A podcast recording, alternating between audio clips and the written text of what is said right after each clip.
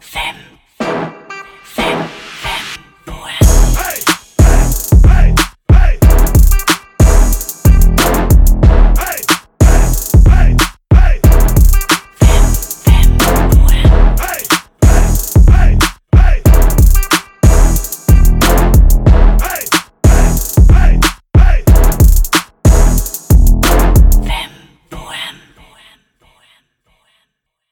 Zu Gast in der heutigen Sendung sind S-Rap. Also ich bin die Esra Hallo, Servus. Ich bin der Enes. Ich bin der kleine Bruder. und zusammen sind wir S-Rap. Wir machen schon über zehn Jahre Musik. Äh, wir sind ein Geschwisterduo aus Wien. mit türkischem Background und singen auf Türkisch und und rappen auf Türkisch und Deutsch. Yazık oldu geçen zamana Yazık oldu yarın. Bugün oldu dünler Ziyan oldu her şey. Yalan oldu geçen zamana Yazık oldu. Ah ah Yazık oldu Es wird langsam Zeit, warte mal, mich zu äußern zu dieser Scheiße, Mann. Bin euer Kabadai aus Sottakring. Für alle Fälle hab ich immer einen Testpich mit. Alhamdulillah, ich kämpfe, ich renne nie. Die Kids kennen mich und ich kenne sie. Alhamdulillah, ich bin immer Halwa. Bin so Halwa, heute so Halwa, Halwa, Halwa. Ich bin wie ein Wachschild. Wenn dir was passiert, sag behaftet. Und alle da draußen wollen, dass wir abhauen und machen alles, weil wir angeblich nur Gefahr bauen mit der Politik. Wollen sie attackieren? Bro, wisst ihr nicht, es läuft bei uns amüsieren. Ist unsere Sache, mal Pfoten weg. Wir machen Wien zu was Besserem. Yeah. Wann habt ihr begonnen, Musik zu machen? Seit 2008. Es gibt noch eine History davor. Also ich glaube auch, wie jedem Migrantenkind habe ich halt in der Schule sehr viele Schwierigkeiten gehabt. Also auch sehr viel Rassismus erlebt, aber so indirekten, was halt voll schlimm ist, weil man es nicht checken kann, ob das jetzt Rassismus ist oder ob das meine Schuld war. Und in der Zeitpunkt habe ich halt sehr viele Texte geschrieben. Und damals habe ich die einfach so mit einer Handykamera aufgenommen, meine Stimme, und irgendwie auf YouTube hochgeladen. Aber wirklich so sehr easy. Und ein Freund von mir hat gemeint, so Esra, du solltest rappen. Und das war eigentlich ein Gedicht und das war nicht ein Rap. Und dann hat er gemeint, so es gibt ein Studio im Backbone 20, geh mal hin, du musst was machen. Er hat mir voll viel unterstützt. Und dann waren wir halt in diesem Studio. Und dort halt waren so Jugendbetreuer und auch so ein Igor heißt da, ein Jugendbetreuer, der für Studio zuständig war. Und mit ihm haben wir halt so begonnen aufzunehmen.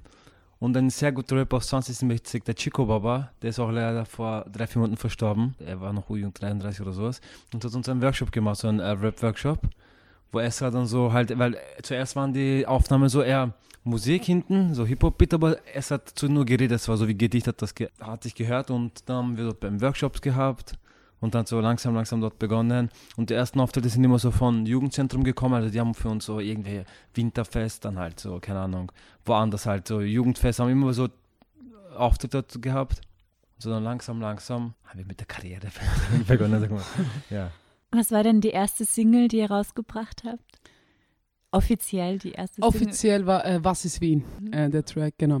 Und äh, wir haben dann halt eigentlich sehr schnell, also glaube ich, die ersten paar Songs habe ich alleine gemacht, glaube ich, halt nur Rap. Erst eins oder zwei. Also es war nicht einmal Track, sondern es war so Kostproben im Studio. Aber wir haben sehr schnell dann äh, zusammen begonnen, Musik zu machen. Also seit wir Musik machen, machen wir es wir zusammen. Der Enes war immer so der Popstar in unserer Familie, hat immer gesungen und äh, Scherze gemacht und Comedy und alles Mögliche.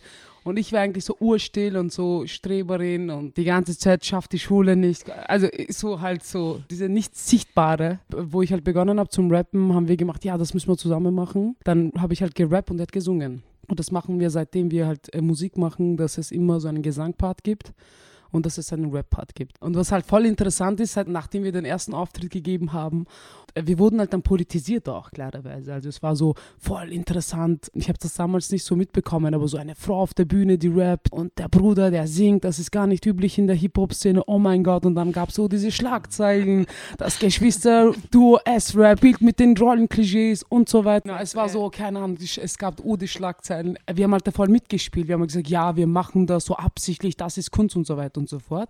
Eigentlich haben wir nichts gemacht. Wir haben einfach das gemacht, was wir gemacht haben und wollten. Also es war nicht so absichtlich. Ich habe einfach gerappt. Ich war immer schon so. Ich war immer Hip-Hop. Und Enes hat immer gesungen. Es war immer Arabesk. Und das war eigentlich das, was- was wir auch normalerweise zu Hause auf der Straße und was wir normalerweise sind. So haben wir halt dann begonnen zu rappen und zu Enes halt zu singen. Und Gibt es in eurer Musik Kernthemen, die euch sehr wichtig sind? ja, also wir schreiben eigentlich all das, was uns beschäftigt. Aber leider äh, ist in Österreich so, dass Migration dich immer beschäftigt, weil es wird dir immer auf die Nase gehaut, dass du ein Migrant bist, dass du Ausländer bist, dass du ein Tschusch bist. Und es gibt einfach sehr viel auch so subtiler Rassismus, halt in der Schule, vor allem so in öffentlichen Gebäuden, Magistrat, Gemeinde und Polizei. Und da weiß man genau, wenn man einfach, also nicht von hier ausschaut, und wenn die Eltern nicht von da sind, wenn man eine andere Sprache, also die Sprache spricht, aber mit einer anderen Melodie, dann schaut Wien, schon ganz anders aus. Und weil es uns halt beschäftigt, sind die Themen Migration, Integration, Feminismus auch als eine Frau, weil das unser Alltag ist. Das hat auch natürlich viele jetzt, ich, wir haben jetzt äh, mittlerweile, seitdem haben wir auch österreichische Freunde, sehr viele. Früher haben wir den Gelegenheit nicht dazu gehabt, also bis, bis vor sechs Jahren habe ich überhaupt keine österreichische Freunde gehabt. Die Schulen, die ich immer besucht habe, waren immer sehr viele Migranten. Also serbische Kinder, kroatische, türkische und so. Und im Park waren auch sehr viele türkische Kinder oder halt migrantische Kinder. Dann ist halt irgendwie Österreich anders. In Österreich herrscht einfach ein sehr großer Rassismus, aber vor allem auch so sub subtiler Rassismus, was ich viel nachher mitbekommen habe, was so das Schlimmste ist, weil man einfach nicht herausfinden kann, war das jetzt Rassismus oder bin ich dafür schuld? Und deswegen ist es auch eine sehr große Arbeitsaufgabe auch von uns. Also sehen wir die Aufgabe, das auch äh, mit den Kindern und Jugendlichen zu teilen, damit sie von früh auf checken, was Rassismus eigentlich ist. Weil äh, das muss man auch definieren können, was Rassismus ist. Ihr arbeitet auch mit Jugendlichen und Kindern? Ja. Und was ist da eure Arbeit und eure auch politische Arbeit und wann hat das begonnen? Mhm. Seit sieben, acht Jahren machen wir halt so Workshops mit Jugendlichen, mit Kindern, mit Flüchtlingskindern. Da bringen wir halt Rap bei, aber auch so halt, es kommen auch natürlich immer wieder so Themen wie halt Rassismus, Migration und halt ja auch Genderpolitik, Gleichberechtigung. Wie war eure Erfahrung in der Arbeit mit Jugendlichen? Es gibt eine Parallelgesellschaft in, in Österreich. Und diese Parallelgesellschaft ist halt manchmal positiv, aber auch neu, also gibt es auch natürlich sehr viele Nachteile davon. Wir waren in sonderpädagogischen Schulen, so halt, was in Wien halt Sonderschule heißt, wo du wirklich, du gehst rein und siehst nur Migrantenkinder. Und dann, ich habe mir gedacht, halt, das sind so Kinder mit besonderen Bedürfnissen, vielleicht halt Sprachfehler oder halt irgendwelche äh, Bedürfnisse, aber das waren wirklich nur Kinder, die halt nicht gut Deutsch konnten, die seit ein paar Jahren in Österreich waren und da siehst du dann wirklich, sagst, oha, okay, da läuft jetzt was schief. Und natürlich werden jetzt die Kinder sicher nicht äh, mit einer privilegierten Zukunft halt äh, haben oder halt, das ist, oder halt Jugendzentren und im Park siehst oder auch im AMS-Kurs. Ich habe halt, ich habe viele AMS-Kurse besucht, wo wirklich dritte, vierte Generation schon hier sind, Jugendliche und die halt so Arbeitswünsche haben wie Taxifahrer noch immer und Lagerarbeit. Das ist zum Beispiel jetzt so, okay, das ist jetzt, wenn, wenn, wenn das ein Berufswunsch ist, ist was anderes, aber ich glaube, dass er halt, das hat er mit dem zu tun, dass er halt nicht mehr Traum, den er Zugelassen wird. Genau. Auch dieses Selbstvertrauen Ja, wahrscheinlich einfach genau. nicht aufgebaut wird, Voll, dass sie alle Wünsche Genau. sich erfüllen können, die sie möchten. Ja. ja. zwei Sachen. Also erstens mal will ich kurz auf das Thema eingehen, was Enes so äh, angesprochen hat. Ich glaube auch, dass Österreich die Träume töten lässt, weil mit neun Jahren Genau. wurde mir zum Beispiel persönlich, ich war in der Volksschule und danach musste ich einfach in die Hauptschule gehen. Und damals wurde mir mit neun die Frage gestellt, wie siehst du eigentlich deine Zukunft, Esra? Wie sieht ihr meine Zukunft vor? Weil ihr gestaltet eigentlich meine Zukunft, weil ich wurde in eine Hauptschule geschick, äh, geschickt und 90 Prozent, also wir waren in einer Klasse, wo halt 99 Prozent nur Migranten waren. Und die bleiben einfach Arbeiterklasse, weil es einfach keine Möglichkeit dazu gegeben wird. Ich habe es irgendwie durch urviel Mühe und alles Mögliche irgendwie geschafft, ins Gymnasium zu kommen. Aber das war auch so eine Quote äh, Türke, die es einfach geschafft hat und mit viel Mühe, was ein Österreicher nie gegeben hat. Ich habe, wenn sie eine Stunde gelernt haben, habe ich einfach 20 Stunden gelernt. Die 20-fache Leistung musste ich erbringen, damit ich in einem Niveau kommen kann. Das ist, glaube ich, der Grund, warum auch so dieser Wunsch auch nicht von sich geben kann. Und die zweite Sache mit der Jugendarbeit. Also ich sage immer, unser Aktivismus passiert auf der Straße, im Park bei den Jugendlichen.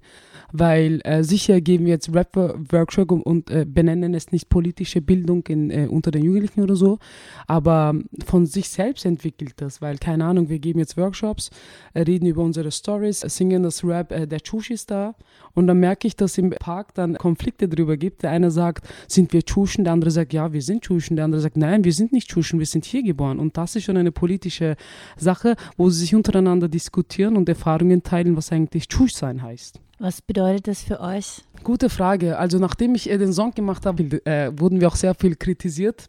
Einer der besten Kritik war von meinem Onkel, der hat gemeint, du Esra, seit Jahren versuchen wir keine Tschuschen mehr zu sein und du machst einen Song und benennst es der Tschusch ist da, vertschusch uns nochmal. Verständliche Kritik. Auf der anderen Seite, für mich war das immer so, dass ich halt, und wir glaube ich, bei jedem Konflikt wird dir einfach vorgeworfen, dass du der Tschusch bist. Und ich wollte ihnen einfach nicht mehr die Lust geben, dass sie mich mit dem Wort der Tschusch unterdrücken können, sondern ich habe einfach damit angegeben, ja, der Tschusch ist da und bleibt immer das, was, was sie ist.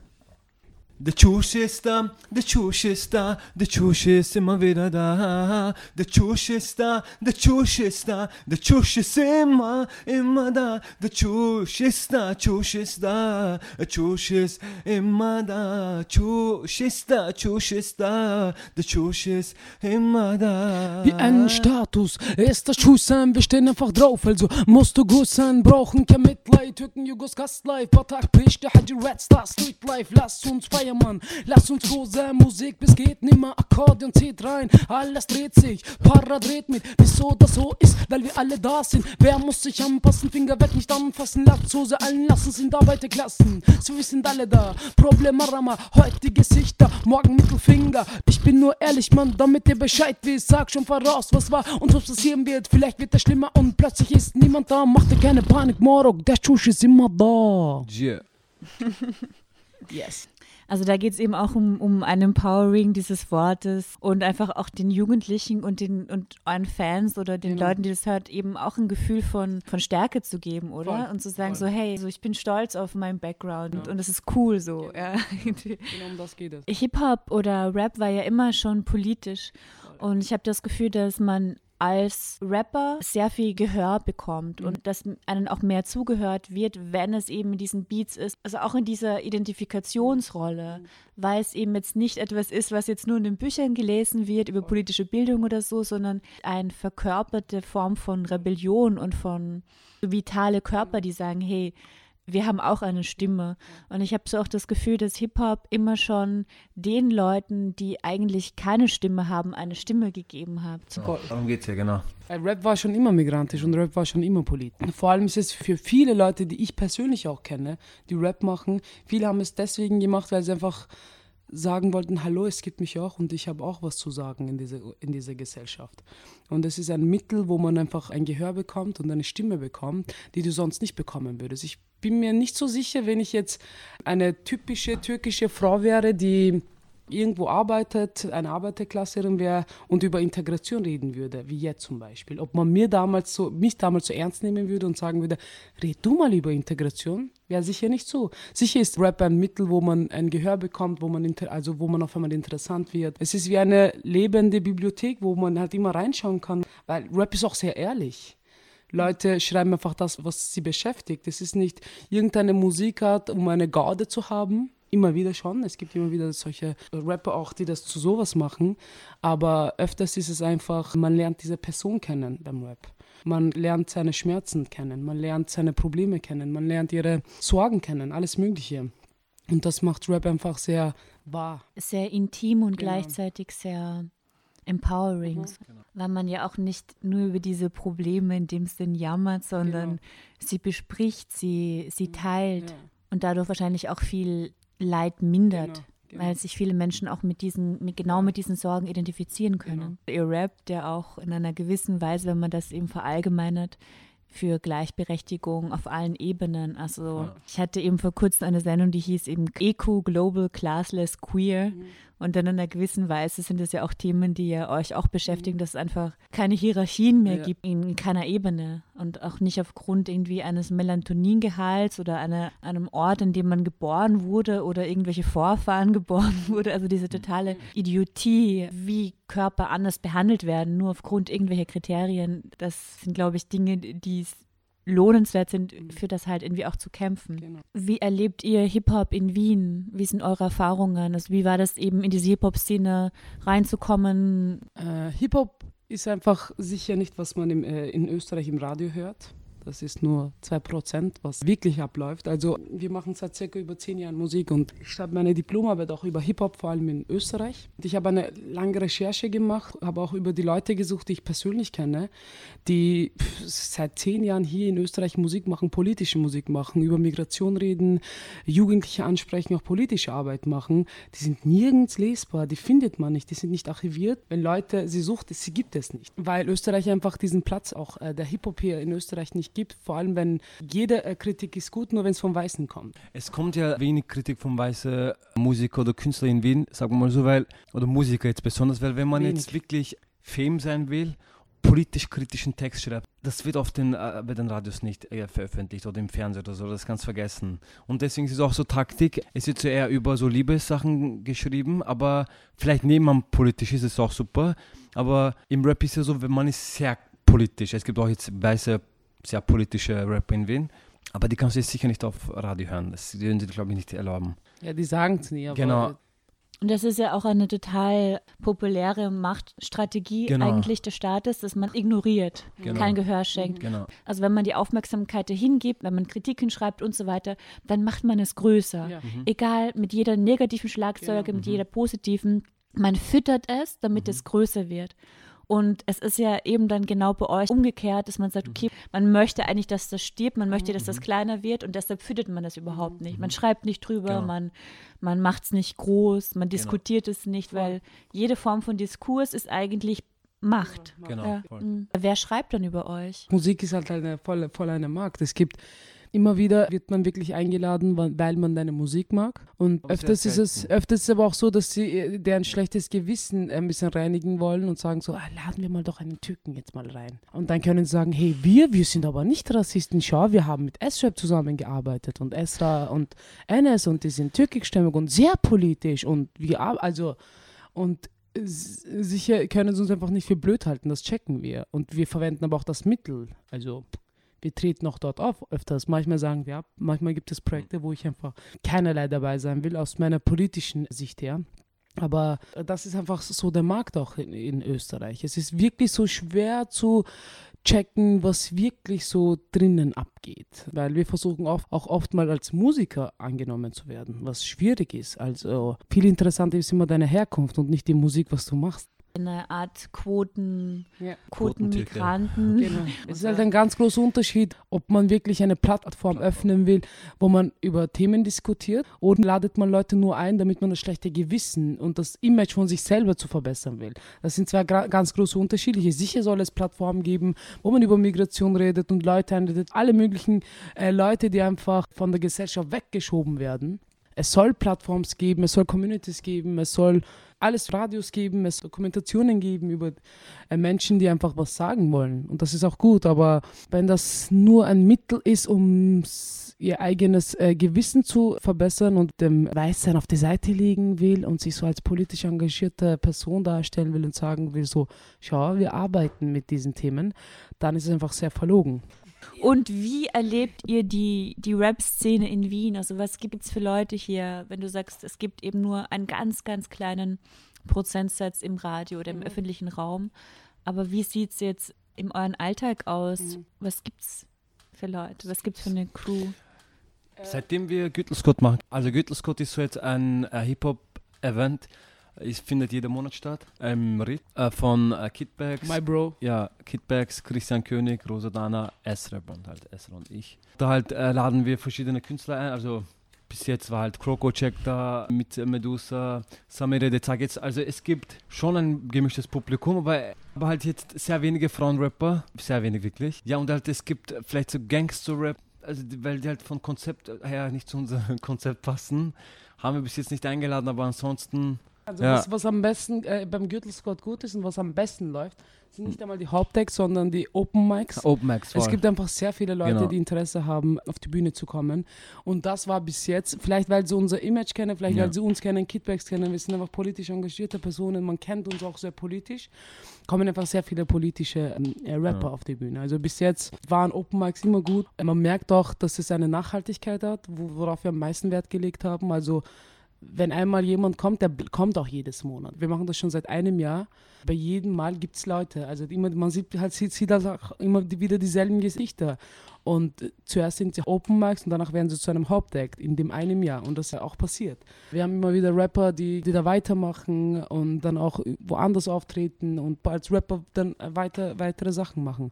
Unser Konzept war auch basiert auf Open Mics, weil ist einfach so, ich kenne sehr viele Jugendliche, die ur viele Texte zu Hause liegen lassen. Wenn man keine Bühne hat, dann motiviert es auch nicht. Irgendwie braucht man die Motivation, weil bei uns war das auch so. 2008 haben wir unser erstes Auftritt gegeben im Winterfest von Backbone 20. Ich wurde zum ersten Mal in meinem Leben applaudiert. Was das Gefühl, dass man applaudiert wird, gibt dir so. Im ersten Mal in meinem Leben habe ich mir gedacht, Esra, du machst irgendetwas gut in deinem Leben. Du wurdest applaudiert, weil man applaudiert halt nicht umsonst. Da muss was Gutes dahinter sein. Und das hat mich halt voll motiviert weiterzumachen, weil man wird wirklich auch so applaussüchtig. Irgendwie will man einfach, will mich beweisen, weil dann mit nächsten Mal, dann mache ich. Wenn das vielleicht nicht wäre, wüsste ich nicht, ob ich Rap machen würde. Also wenn man die Bühne nicht hat. Jeder Mensch hat in sich eine Stimme, Genau. hat Sachen, die er, aber es bleibt einfach oft drinnen. Und irgendwie muss es rauskommen. Und die Bühne ist einfach eine, das Mittel für Rap. Das heißt, die Leute, die jetzt zum Beispiel zu Hause Texte haben, können die sich auch an euch wenden und sagen, Sicher, hey, wie sehr macht gerne. man Also, das? also Ja. wie gesagt, es ist Macht ihr da auch Workshops zum Beispiel für Leute, die jetzt einfach sagen, ich habe Texte, aber ich traue mich vielleicht Ja. noch nicht auf die Bühne. Ja. Wie macht man überhaupt Musik? Wie Ja. kommt man an die. Beats? Ja. Könnt ihr uns Ja. da helfen? Ja. Also das kann ich dir, das kann ich äh, dir echt sagen. Und ich, wir, haben, wir geben vielleicht im Jahr um die 100 Workshops oder so. Aber viel mehr Arbeit ist danach eigentlich, Genau. weil die Jugendlichen schreiben dann uns auch. Und es ist meine Verantwortung, denen auch weiter Interesse zu zeigen. Ich kann es einfach nicht nur die zwei Stunden machen und dann weggehen und sagen, so, jetzt machst du aber deren Ding. Die kommen zum Workshop, dann wollen sie was, dann schreiben sie, du Esrabler, ich habe jetzt ein Beat, wo finde ich ein Beat und wie passt der und dann treffen wir uns auch persönlich mit denen. Und es ist einfach nicht nur eine Arbeit, sondern es ist eine politische Arbeit, die wir da machen. Und sich einzeln ist es halt immer schwer, weil wir haben uns vielleicht bis jetzt mit 50 oder 100 Leuten einzeln getroffen. Es ist aber wichtig, eine Community zu haben. Und mit Gittel Scott haben wir einfach die Community geschafft. Auch so. Das ist ja schon Arbeit, Äh, auch. genau, Dank wo wir sagen können, wenn Idee. Leute sich, sich bei uns melden, sagen wir, komm zum Open Mic, schau, da hast du eine Bühne. Oder wir sagen auch andere Sachen, wir noch andere Sachen. Dort gibt es ein Jugendzentrum, nimm dort auf. Und da gibt es die anderen, mach das doch und so weiter und so fort. Ich habe auch gehört, ihr habt eine Rapcore. Könnt ihr davon erzählen, von Ja. diesem Projekt? Ja, voll. Also das, ähm, das war ein Projekt auch von Betül, also das haben wir zusammen mit Betül Shema Küpele gemacht. Äh, die Brunnenpassage hat uns den Raum gegeben. Das geht noch weiter, aber äh, es waren so sechs Monate wirklich jede Woche Treffen. Wir haben einen Open Call gemacht, die Leute sind gekommen und das Besondere am Rapcore ist einfach, dass man die Texte zusammenschreibt. Man baut zusammen Texte, man baut zusammen Beats, man tretet zusammen auf mit Hauptstimmen, Nebenstimmen äh, und so weiter und so fort. Und das ist einfach eine, Leg also es ist eine legende Erfahrung, was ich gemacht habe, was sie gemacht haben, weil da wird man echt zu einer Familie. Also es gibt seit einem Jahr den Webcore und man kennt sich so kennen. Es ist, ich merke es auch jedes Mal. Man weiß von allem alles schon. Man schreibt zusammen Texte, zusammen Texte zu schreiben, weil allgemein Texte zu schreiben ist sowas intim. Und wenn man das mit jemand anderem teilen kann zusammen, dann ist es ein Wow-Erlebnis. Und da- das, das gibt einfach Rapcore. Was so für mich halt wichtig ist, ich merke auch immer wieder, dass auch Hip-Hop kritisiert wird.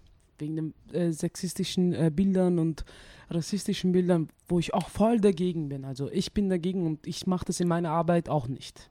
Äh, Und ich versuche die ganze Zeit äh, den Jugendlichen beizubringen, was, was eigentlich Rap ist, weil Rap ist einfach ist politisch geboren. Rap ist in Bronx geboren, weil einfach die Stadt randaliert wurde, die Leute in Armut gelebt haben und aufgestanden sind. Das ist Rap, das sind die Wurzeln. Aber mich ärgert es dann auch immer wieder, wenn äh, Leute äh, Hip-Hop kritisieren, weil es äh, sexistisch ist, dann denke ich mir schon ein bisschen so, es gibt zigtausend Lieder, die sexistisch sind, rassistisch sind. Wenn ein Weißer das macht, ist es okay. Wenn ein Tschusch äh, sexistisch wird und rassistisch wird, ist es ein großes Problem. Und es ist einfach so, sie haben einfach nicht, eigentlich haben sie nichts gegen den äh, sexistischen und rassistischen Musik, sondern sie mögen einfach diese Kinder nicht. Um das geht es, wenn wir uns wirklich ehrlich sind. Und ich gehe wirklich von der Ehrlichkeit aus. Man mag diese Kinder nicht, weil wenn es ein Migrant macht, dann ist es wiederum nicht okay. Und um das mache ich mir allgemein sehr viel Gedanken drüber, wie Hip-Hop aussieht, auch in Österreich aussieht. Wir fokussieren uns immer auf politischen Rap und viele ähm, Rapperinnen und Rapper sind einfach nicht anerkannt in der Szene, weil sie nicht sichtbar sind. Rap ist in Österreich zum Beispiel in den Gemeindebauten geboren, in den Außenbezirken, weil dort die Migranten waren, in den Gemeindebauten. Du siehst im ersten, zweiten Bezirk kein Rap-Event. Also es gibt ein paar Plätze nur, wo, man, wo wirklich Hip-Hop entsteht und diese jetzt kann eine schöne, schöne Musik sein, aber diese Hip Hipster Hip-Hop-Sache ist kein Hip-Hop, sorry. Also das ist kein Hip-Hop. Das ist, wenn ich nur in meinen Texten. Diese, dieser Cloud-Rap und. Ja, und, kind, wenn, ich, äh, wenn mein Text nur daraus besteht, wie schön der Tag ist, kann, ist, ist es für mich kein Hip-Hop. Es, es ist schön, es ist Musik, es ist gut, aber bitte, sie sollen sich nicht als Rapper verkaufen. Das nehme ich nicht. Also ich nehme das nicht. Wenn Leute, die einfach ein paar Sachen drauf haben, mit ein paar Wörtern spielen und sich als Rapper verkaufen, auf cool. Und ur die problematische Bilder zeigen in den Videos, wo keine Ahnung, fünf Weiße in der Mitte ein Schwarzer tanzt. Hallo? Das ist Rassismus. Das ist Ressource nehmen und Hip-Hop von den anderen stehlen und zu einer weißen Macht zu machen. Da bin ich dagegen. Ich bin nicht so org, wenn ein Migrantenkind auf Babo macht. Ist auch schlimm, ist sexistisch, ist rassistisch. Aber das andere finde ich echt unehrlich. Echt, also ich finde das sehr es werden, problematisch. es werden auch viele Texte vom Amerikanischen einfach ins Deutsche übersetzt Ja. von weißen Cis-Männern. Es wird dann halt einfach genau der gleiche Text Ja, ja. reproduziert und die Voll. werden dann voll famous. Ja, voll, also voll. So. genau. Keinen Namen nennen, Ja, ich auch nicht. Ich will auch keine Namen nennen, aber ja. aber wir wissen, Ja. wie wir reden. Voll. Also ich bin auch stark mit Hip-Hop aufgewachsen. Ich habe einen größeren Bruder und wir haben halt immer Hip-Hop gehört. Und was schon krass war für mich dann als ein bisschen ältere Jugendliche dann zu checken, so wie extrem sexistisch Ja, einfach die es. Texte waren. Da finde ich es halt schon problematisch, egal von welchem Background oder so, wenn es halt wirklich um so Rape-Rap-Fantasien Ja, geht. ja. Also Fantasien von eigentlich Vergewaltigungen von Frauen geht und wo es halt immer nur um sexuelle Gewalt geht und eben, dass man halt diese Dom Dominanz über sexuelle Ge Gewalt gewinnt. Und ich finde halt, wenn es dann eben wirklich um Gewalt Ja, geht, ja. finde ich, ist es dann halt so eine Grenze überschritten Mi- und viele Jung Jungs, ja, Mhm. die vielleicht irgendwie Probleme mit ihrer Mama mhm. haben zu Voll, voll, Hause, voll. die hören dann diese Texte und Voll. denken sich, ja, genau. Und äh, das finde ich halt dann Ja. schwierig, wenn das dann halt, ja, wenn es dann eben so eine, so, so eine Gewaltfantasien geht. Mir ja. geht es wirklich, nur, äh, mir geht's wirklich nur um die Ehrlichkeit, um, um, um die Haltung. Also ich Ja. finde, äh, wie auch eines auch immer erwähnt, das Wichtigste in unserem Leben ist Haltung. Dass man eine Haltung hat, wozu man steht und wofür man steht. Also man ändert auch ein bisschen was, aber, ein, aber eine Basis hat man. Und ich höre sehr wenig, ich höre fast nie amerikanischen Rap und englischen Rap. Ich bin nicht sehr, ich bin auch äh, so, ich verstehe auch nicht sehr viel Texte.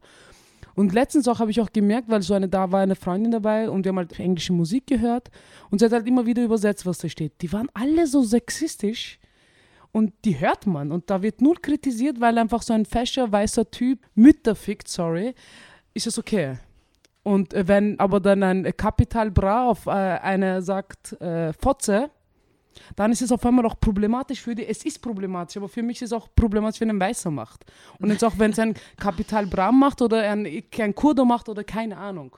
Es ist einfach problematisch, aber nicht nur, wenn es ein Migrantenkind macht. Um das geht es mir und da sehe ich einfach keine ehrliche Kritik dahinter. Die Haltung mit dem, was du hörst und was du kritisierst, ist einfach zwei andere Welten.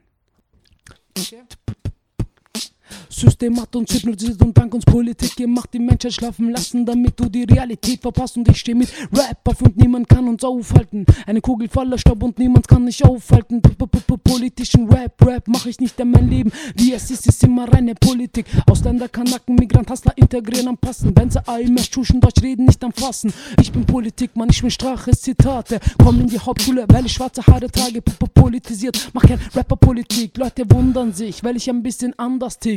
Istanbul, Arabesk, Otterkring, wir sind drin, sind eifersüchtig, weil ich zu dem stehe, was, Was ich, ich bin. bin. Mit uns braucht ihr kein Mitleid. Mitleid. Wir brauchen nicht leiden, entweder nehmt ihr uns so, wie wir sind, oder ihr lasst es bleiben. Ja. Ah. Warte, was gab's noch? Manche packen es nicht, weil ich besser Auto fahre. Alle kennen mich da, vor allem vor dem Automat. Scanne dich mit Blicken, brauch kein Fotoapparat. Dieser Track wird jetzt mein Second Attentat. Mach kein Gangster-Rap, weil ich Gangster hack. Weil eure Macho-Gangs nur an Babos denkt. Steckt euer Cash ein, Flash aus Flash ein. Ihr geht um 10 pennen. Bei eurer Fashion. Babos, die auf Geld, Auto, Frauen und hartes Leben gehen. Frauen, die nur auf Geld, Autos und hartes Leben stehen. Euer Bild ist peinlich wie die Mathematik. Ich kam in die Szene und ihr hattet Panik. Wir sind Bitches, wir sind Machos, wir sind was wir sind. Ich lebe Feminismus, wie ich leben will. Mischt euer Bullshit nicht in Rap, weil Rap frei von Grenzen und Bestimmung lebt. Irgendwie sowas. Also ich habe den Text jetzt vergessen. Yeah. Aber ja. Check it out guys. Kabadayı. Ee, kabadayım yoksa önce bir şey yap. Uzun ondan sonra bir, bir sonra gir. Değmen benim gamlı yaslı gönlüme Değmen benim gamlı yaslı gönlüme Ben bir selvi boylu yerden ayrıldım, ayrıldım, ayrıldım. Ah, ben bir selvi boylu yerden ayrıldım, ayrıldım, ayrıldım. Ah. Bazen zor gelir nefes almak, yaşamak, hayatta kalmak zor gelirdi bana hep ağlamak. Önemli olan hayatta inat yaşamak. Bak görüyor musun? Gece oldu, doldu gözlerim ama ağlamak zordu. İçim attım her şeyi, derdi kederi. Bunu unutma bulamazsın benim gibi seveni. Yalanıyor bu dostum, sakın kanma. Bunu yapma yanarsın yoksa ben kandım yandım sen yanma. Ben sevdim sen sevme asla. Hayat maratonunda koşmaktan yoruldum. Koştum da ne oldu? Sonuncu oldum. Ben sadece hüzün turnuvasında hep ama hep birinci oldum. Hep ama hep birinci oldum. Hep ama hep birinci oldum. Ja. Ja. Und vielleicht so äh, unser Single. Wir haben ein Single rausgebracht vor Ja. circa drei Wochen. Kabadayı. Genau. Kabadayı heißt, ähm, das gibt so die, äh, in der Türkei gibt es so äh, Vierteln, äh, so eine kleine, äh, kleine Nachbarschaften, wo es Kabadayis gibt. Das sind so ältere Männer, die so das Sagen haben, so Respektpersonen sind. Und da sage ich so, ich bin euer Kabadayı aus Otterkring. Äh, Wir sind in Otterkring geboren, also ich lebe schon seit 28 Jahren in Otterkring. Ich kenne schon jede Ecke. Ich kenne die Probleme, was Otterkring hat. Ich kenne die Straßen, ich kenne die Jugendlichen. Wir sind Otterkring und Otterkring ist für mich sehr wichtig, weil wenn ich eine Heimat habe, dann ist es Otterkring. Also es so meine Heimat ist Otterkring. Also ich kann mich nicht mal mit ganz Wien identifizieren. Wenn ich draußen im 21. bin, das ist nicht das, woher ich komme, aber aus Otterkring komme ich, das weiß ich. Genau. Und euer, euer neuer Song thematisiert Otterkring und eure Experience dort. Genau, also es ist, geht so auch, äh, sehr viel darum, äh, sein Hook ist auch sehr wichtig. Er sagt, die Tage werden besser, wer wird übrig sein? Und mit wer wird übrig sein, nehme ich das so als unsere Verantwortung, die, dass, dass wir die Tage auch besser machen werden. Vor allem mit dieser politischen Situation gerade, was abläuft mit der Regierung. Es ist nicht zu glauben, was in Wien so politisch abgeht. Und unsere Verantwortung jetzt wirklich alle, Genau. alle Menschen ist es, dass wir die Tage zu was Besserem machen werden. Aber da, also da will ich auch kurz die, die linke Szene will ich auch da kritisieren. Statt wirklich äh, verschiedene Parteien auszuwählen, sollte man äh, wenigstens eine große Partei auswählen, weil davon werden wirklich wieder die äh, Minderheiten am meisten ausgestoßen. Dem Weißen wird eh nichts passieren. Also das Mensch statt wirklich jetzt KPÖ, Grünen oder irgendwie zu wählen. Also da, das finde ich ein Problem, dass wieder FPÖ und ÖVP, das ist für mich wirklich ein Albtraum, dass sie jetzt an der Macht sind, ist wirklich sehr problematisch, sehr, sehr problematisch. Ich bin mit diesen Gesichtern aufgewachsen, ich bin mit diesen Augen aufgewachsen. Und diese Augen schauen nicht gut aus, überhaupt nicht. Äh, die- Einfach diese, keine Ahnung, ich fühle mich jetzt, ich habe manchmal habe ich wirklich Schiss. Ich sage so, weil es kann sehr schnell kippen. Es hat nichts hat Garantie, wirklich, nichts hat Garantie. Also es kann, es kann alles so schnell kippen. Und deswegen, ich will jetzt Ja. nicht so sagen, okay, jetzt nur SP oder so, oder aber halt, man sollte so, glaube ich, so zusammen sein und irgendwie statt verteilte Gruppen zu machen von der linken Seite, äh, Seite. Aber das ist auf der ganzen Welt so. Aber das Ja. ist verteilt, das ist auf der anderen Seite wiederum gut.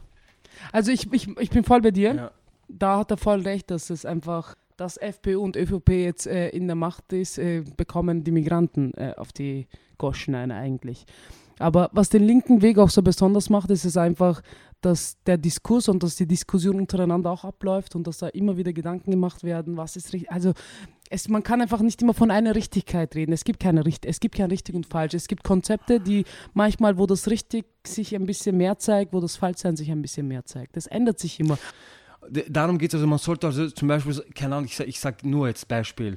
Es wäre super, wenn dann die, die Grünen sagen würden, okay, oder die SPÖ sagt, wir treten zurück, damit man nur die Grünen wählt. Oder KPÖ sagt, wir eher so links, dass man halt einen, weil normal, wir sind mehr, wir sind auf jeden Fall mehr, aber weil es getrennt Das- ist, ja, sind wir halt weniger. Darum, also das wollte ich nur kurz sagen. dass es eben nicht so zersplittet ist. Genau. Also im, was Genau. ich halt auch sehr, sehr stark bemerke seit der Regierungsänderung, ist eben, dass gerade eben im Sozialbereich einfach so viele Kürzungen Genau. gibt. Ich habe mit so vielen Vereinen auch Kontakt. Genau. Zum Beispiel auch Mais oder so in, in Oberösterreich, Ja, die echt so tolle politische Arbeit machen und die einfach so viele Kürzungen erfahren haben, also in, in Ja. allen Bereichen oder auch Leute, die eben im Sozialbereich arbeiten, in Zweigstellen vom AMS und Ja. so. Es wird überall werden Mitarbeiter abgebaut und das passiert Genau. eben schleichend. Und ich finde das eben auch sehr, sehr problematisch und vor allem diese Kriminalisierung von Ja. Linken. Also ich denke mir so, Mhm. okay, für Leute bin ich eben links, weil ich sage, okay, ich, Mhm. ich, ich stehe für Gleichberechtigung, wie das eben die rechte Partei benannt hat. Man ist Beitragstäter, wenn man Menschen hilft, am Leben zu bleiben, Mhm. sie vor den Tod zu retten. Also Beitragstäter, Anarchist. Ähm, Mhm.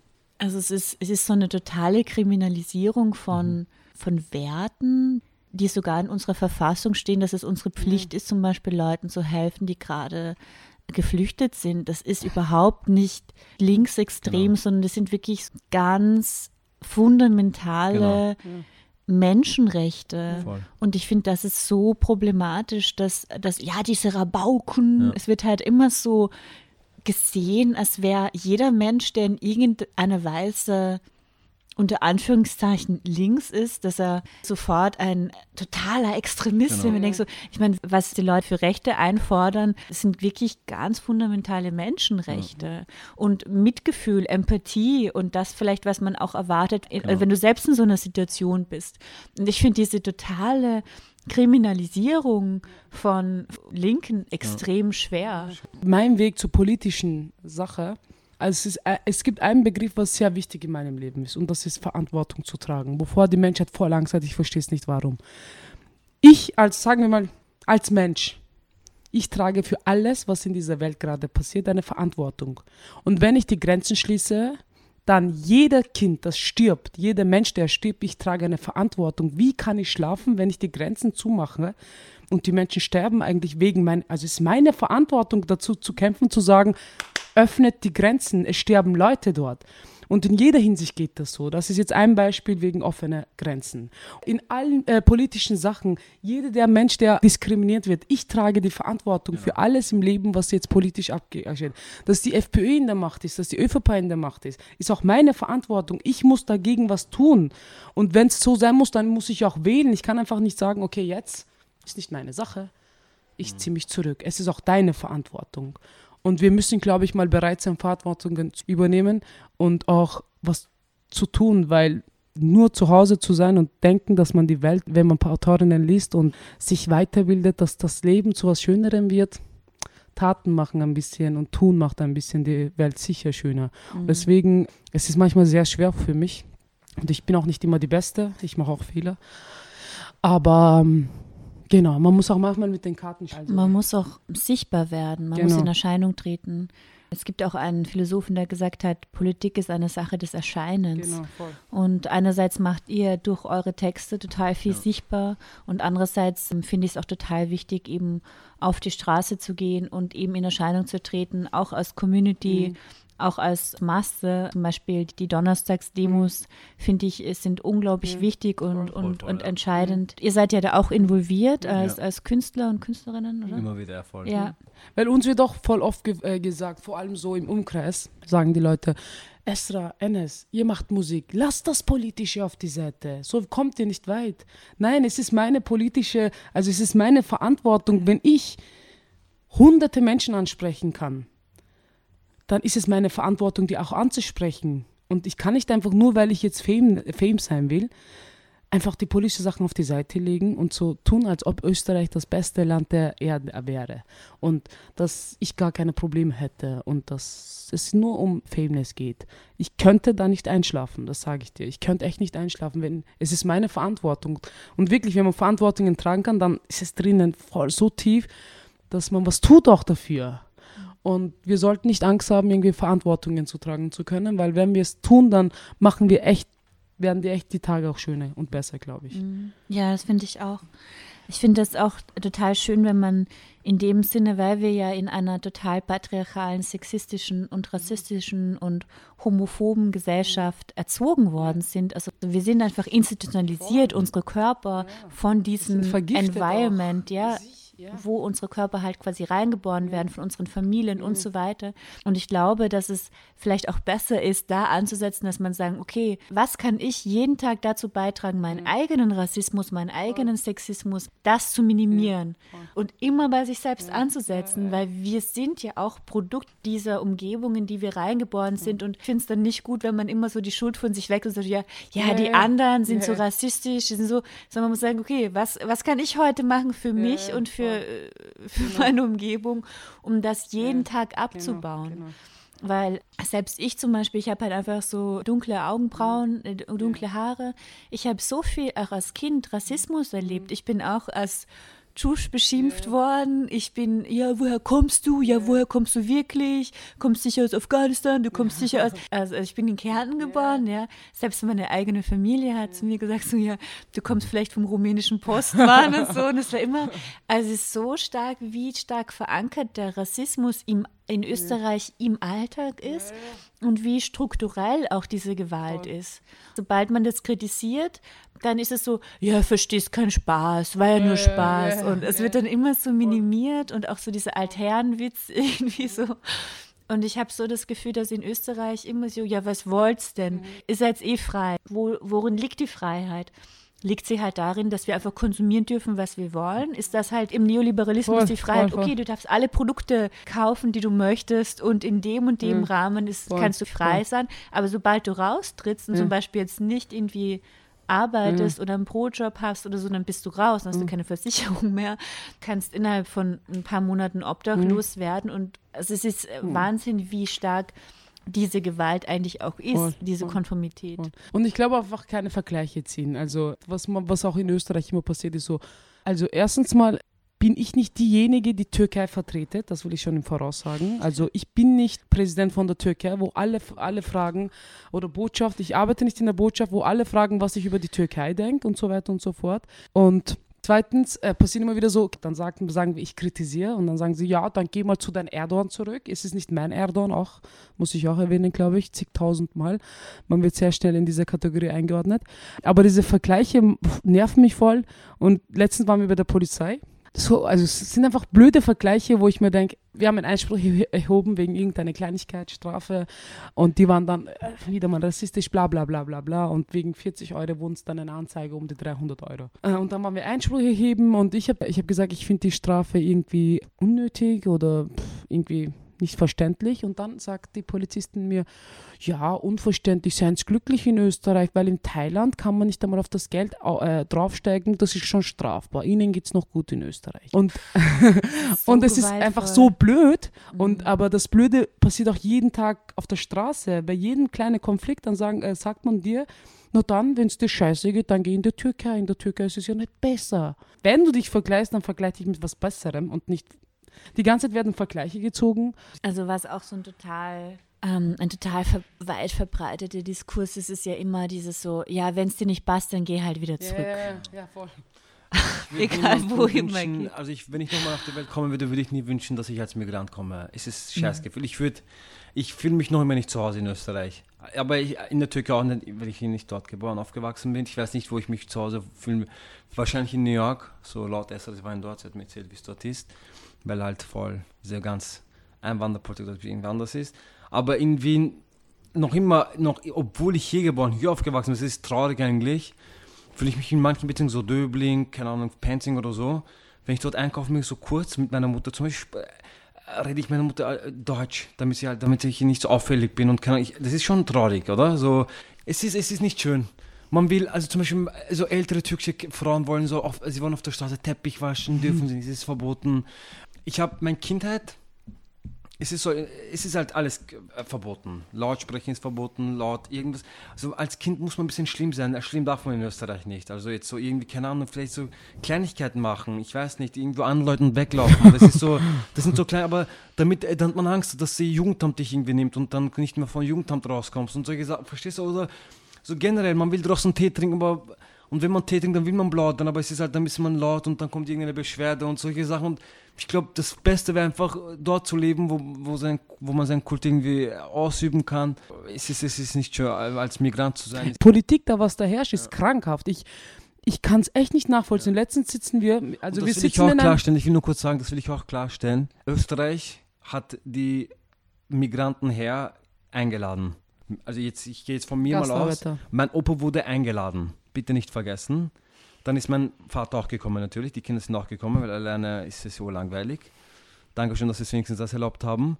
Und mein Vater hat hier gearbeitet und hat vielleicht über tausende Dächer hier gebaut. Also die die wo sie sich, hin, also sich jetzt sitzen und schlafen, hat sicher mein Vater diese Gebäude gebaut. Und mein Opa auch sicher hundertprozentig. Und dass du dann sagst, Dankeschön, ihr habt gearbeitet, unsere Wirtschaft ist wieder super, weil wir vor 50 Jahren 6 Millionen Juden umgebracht haben und keinen Handwerker mehr hatten und keinen Bauarbeiter mehr hatten, haben wir euch eingeladen, Dankeschön, uns geht's wieder gut und schlecht euch. Das werde ich mir sicher nicht gefallen lassen, okay? Und deswegen bin ich hier urstolz. Ich bin stolz, mein Vater hat hier 40 Jahre Steuern gezahlt. Okay, ich habe nicht gesagt, deswegen vielleicht, aber ich bin trotzdem sehr stolz, was ich bin hier und deswegen sagen wir auch, der Tschusch ist da. Und äh, wir- also wirklich nicht. Das äh, Wirtschaft hier in Österreich zum Beispiel geht durch. Also schau mal bitte gerne mal auf der Otteringer Straße, 10. Bezirk. Es sind, es sind nur Migrantengeschäfte, die eigentlich so Fachgeschäfte sind, auch so Kaffeehäuser. Die größeren Geschäfte sind eigentlich, die, das sind ja kapitalistische Geschäfte, so Billa, Merkur, keine Ahnung, 10, das sind alles so Kapitalisten, wenn man jetzt so sieht, oder? Aber auf jeden Aber eine Fall. Freundin von mir zum Beispiel, die hat mich jetzt auch vor kurzem angerufen, die ist aus Berlin. Ja. Die, hat, ähm, die ist eigentlich aus Israel und sie würde mich so gern sehen, aber sie will nicht nach Wien kommen, weil sie da angeschrien wird, einfach nur, dass sie atmet. Also sie hat so das Gefühl es ist gehabt, so- ja, es- dass Österreich einfach, ist dass wirklich- man geht. Oder? Ja, es ist so, krankhaft. Ich habe das auch schon oft erlebt mit dem Fahrrad oder Ja. so. Und dann fährt man in die Alpen. Es ist weit und breit kein Auto und dann schreit dich ein. Mensch und das ist so ein Herzinfarkt. Menschenpolizisten überall. Ja, Letztens ist es so genau, krank, es ist wirklich so krank. Wir sitzen, also wir sitzen so in einer Sackgasse und wir sitzen so am Gehsteig, aber es fahren keine Autos. Ich, meine Mutter und noch eine Freundin aus Israel sitzt und alle einfach haben auch Farbe und man merkt, das sind Migranten, wir reden auf eine andere Sprache. Die Polizei ist nebenan gekommen wegen irgendeinem Fall, man hat gemerkt, es ist nichts, denen war Fahrt, dann sind sie zu mir gekommen und gesagt, sie stehen aber jetzt auf. Und ich so, wie bitte? Ja, sonst 150 Euro Strafe, sie dürfen nicht am Gehsteig sitzen. Also so krankhaft. Ich, also es passiert andauernd, man glaubt mir das nicht. Ich sitze letztens, ich schwör's dir, ich, ich lüge nicht, im Park, auf dem Tisch, habe ich mich hingesetzt. Die Polizei ist gekommen und hat gemeint, in Österreich darf man auf den öffentlichen Plätzen nicht auf dem Tisch sitzen. Das ist strafbar. Ich soll runter jetzt. Äh, also ist dir wirklich so fad, dass du an sowas, also stimmt, sie sind Dennisfahrt. also ist wirklich, wirklich, also ich, ich, ich verstehe es nicht, wie krankhaft das sein kann, dass du mich, weil ich nur mich angelehnt habe am Tisch im Park, dass du zu mir kommst und versuchst mit meiner Ehre zu spielen und sagst, jetzt aber stehst du auf.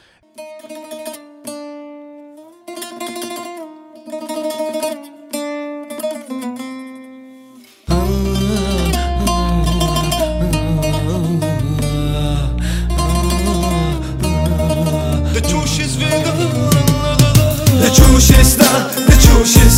Der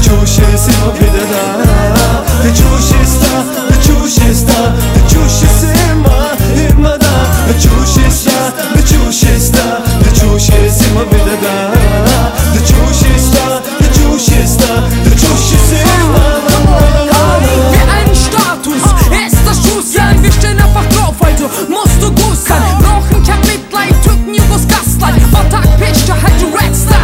life.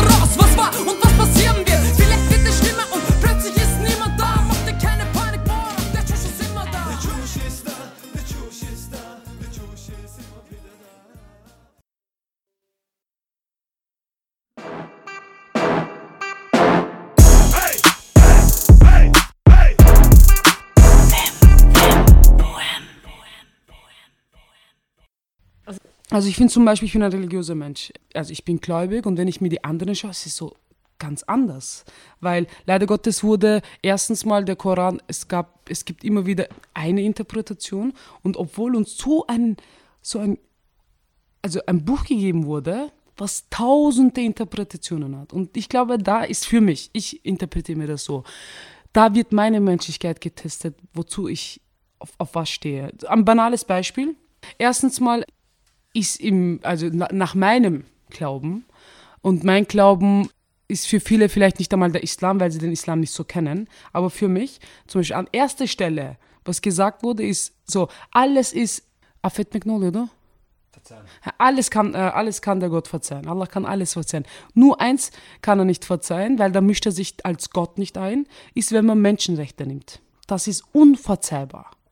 Und wenn wir nur mal auf das achten würden, wenn du wirklich gläubig bist und sagst, wenn dein Ziel ist, ich bin ein guter Moslem, dann darfst du einfach kein Menschenrecht nehmen. Und das ist, das geht von Kapitalismus bis überall, bis zu jeglicher Diskriminierung, dann bis zu jeglicher Rassismus, weil Gott sagt, Genau. wenn ich dich diskriminiere wegen deiner Hautfarbe, habe ich ein Menschenrecht von dir genommen.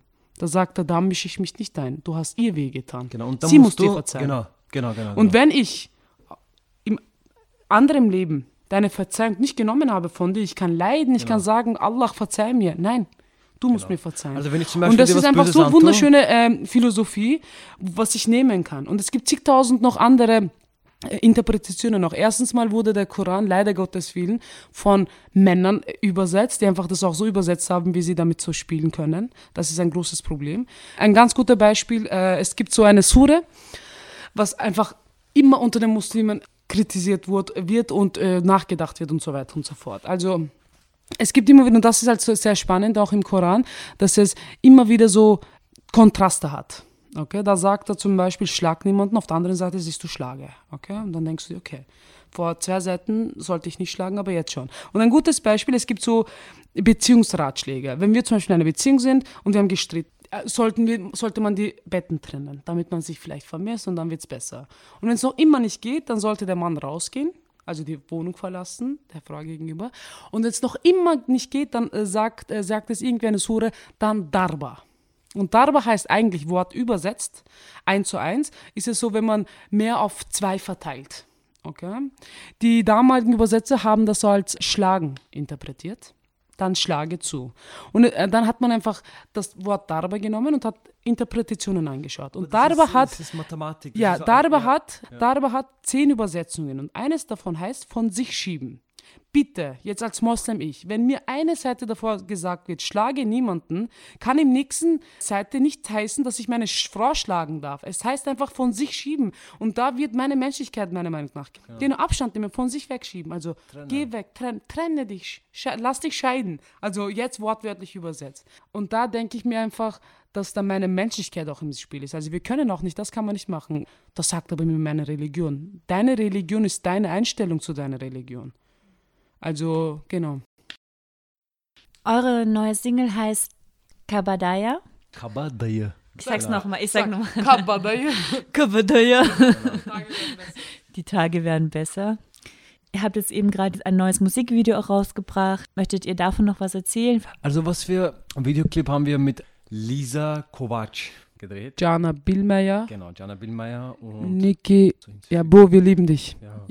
und auf jeden Fall ähm, Und, hey, Kamera, mir. Amir. Und also unser Projekt heißt Chushistan. Das ist ein Projekt auch von Sherry Avraham und Iris Genau. Borovnic. Genau. Das ist äh, Und- ihre und Konzept. Meine Mutter kommt aus einer nomadischen Familie. Also meine Großmutter war eine Nomadin, die in Zelten gelebt hat, wirklich. Bis zu ihren 18 Lebensjahr hat sie in Zelten gelebt. Wir sind irgendwie dann zu diesem Thema gekommen, dass wir diese nomadische Wurzeln haben und wollten auch das so ein bisschen dazu mischen. Also bei Videoclip-mäßig geht es so ein bisschen Richtung Orient Futurism. So, dass wir diese halt mit dem Videoclip kann man auch sehen, dass der S halt diese Goldkette hat und diesen Make-up und bisschen. Weil ein paar Leute haben auch gefragt, was für Outfit ist das oder von. Es wird auch noch dazu ein bisschen kommen, dass diese halt nomadische Outfit-Touch von haben halt, wollten wir ein bisschen in die Richtung gehen und dass die Tage besser werden. Das, Genau. Aber wer wird übrigens, ob wir das erleben werden oder nicht, ist eine offene Frage. Also ganz kurz nur zum Genau. Konzept. Wir haben eigentlich vor Sommer begonnen mit Sherry Avraham und äh, Iris Borovnik zu arbeiten und äh, Konzept Chushistan kam auch von denen. Und es wurde eine Crowdfunding-Kampagne gemacht, aber wegen einem Todesfall hat sich alles genau verschoben und es kommt das äh, so, das Konzept eigentlich kommt dann mit dem nächsten Videoclip. Das Crowdfunding findet noch immer statt, also man kann online Album bestellen, checkt euch Album, kauft euch, genau, unterstützt. Das wäre super, genau. Dankeschön. Okey. Baştan Türkçe ile başla. Yarın bugün oldu dünler Ziyan oldu her şey Yalan oldu geçen zamana Yazık oldu yazık Yazık oldu yazık Yazık oldu yazık Yazık oldu geçen zamana Yazık oldu yarın Bugün oldu dünler Ziyan oldu her şey Yalan oldu geçen zamana Yazık oldu Ah ah ah ah Yazık oldu Es wird langsam Zeit, warte mal, mich zu äußern zu dieser Scheiße, Mann. Bin euer Kabadai aus Sottakring. Für alle Fälle hab ich immer einen Testpich mit. Alhamdulillah, ich kämpfe, ich renne nie. Die Kids kennen mich und ich kenne sie. Alhamdulillah, ich bin immer Helwa. Bin so Helwa, heute so Helwa, Helwa, Helwa. Ich bin wie ein Wachschild. Wenn dir was passiert, sag behaftet. Und alle da draußen wollen, dass wir abhauen und machen alles, weil wir angeblich nur Gefahr bauen mit der Politik. Wollen sie attackieren? Bro, wisst ihr nicht, es läuft bei uns amüsieren. Ist unsere Sache, mal Pfoten weg. Wir machen Wien zu was Besserem. Tja, Dankeschön Dankeschön. Ey, danke für das Interview. Danke Romina Danke fürs Kommen, danke, danke.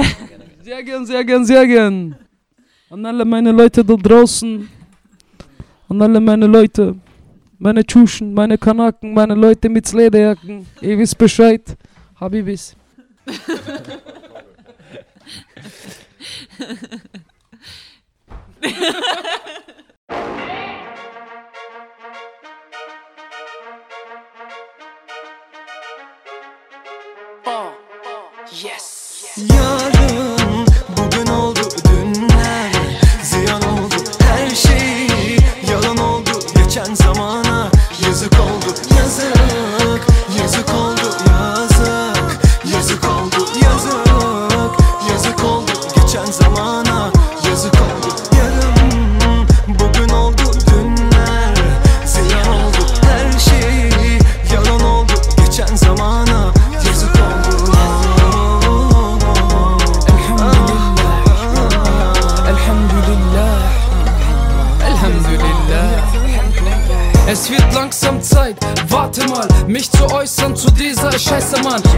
Kabadaie aus Otterkring. Für alle Fälle hab ich immer einen Testbich mit. Alhamdulillah, ich kämpfe, ich renne nie. Die Kids kennen mich und ich kenne sie. Alhamdulillah, ich bin immer Helwa. Bin so Helwa, heute so Helwa. Helwa, Helwa. Ich bin wie ein Wachschal. Was passiert, sag behaftet. Doch alle da draußen wollen, dass wir abhauen und machen alles, weil wir angeblich nur Gefahr bauen. Der Politik wollen sie attackieren. Bro, wisst ihr nicht, es läuft bei uns amüsieren. Ist unsere Sache, mal Pfoten weg. Wir machen Wien zu was Besserem. Die Tage werden besser, wer wird übrig sein? Die Tage werden besser, wer wird übrig sein? Die Tage werden besser,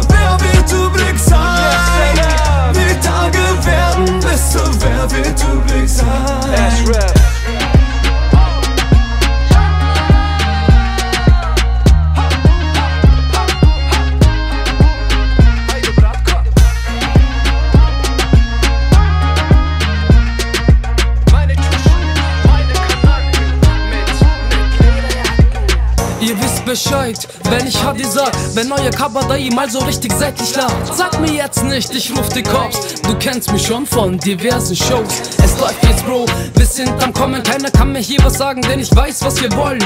Sie vergessen, wir sind Käfigkinder, klettern immer hoch, ewig immer. Alle meine Schwesters, meine Brüder, wir waren alle schon da, als keiner da war. Durchgehend Arbeit, Muskelkater. Sie reden alle über uns, bla bla bla, bla bla bla, bla bla bla.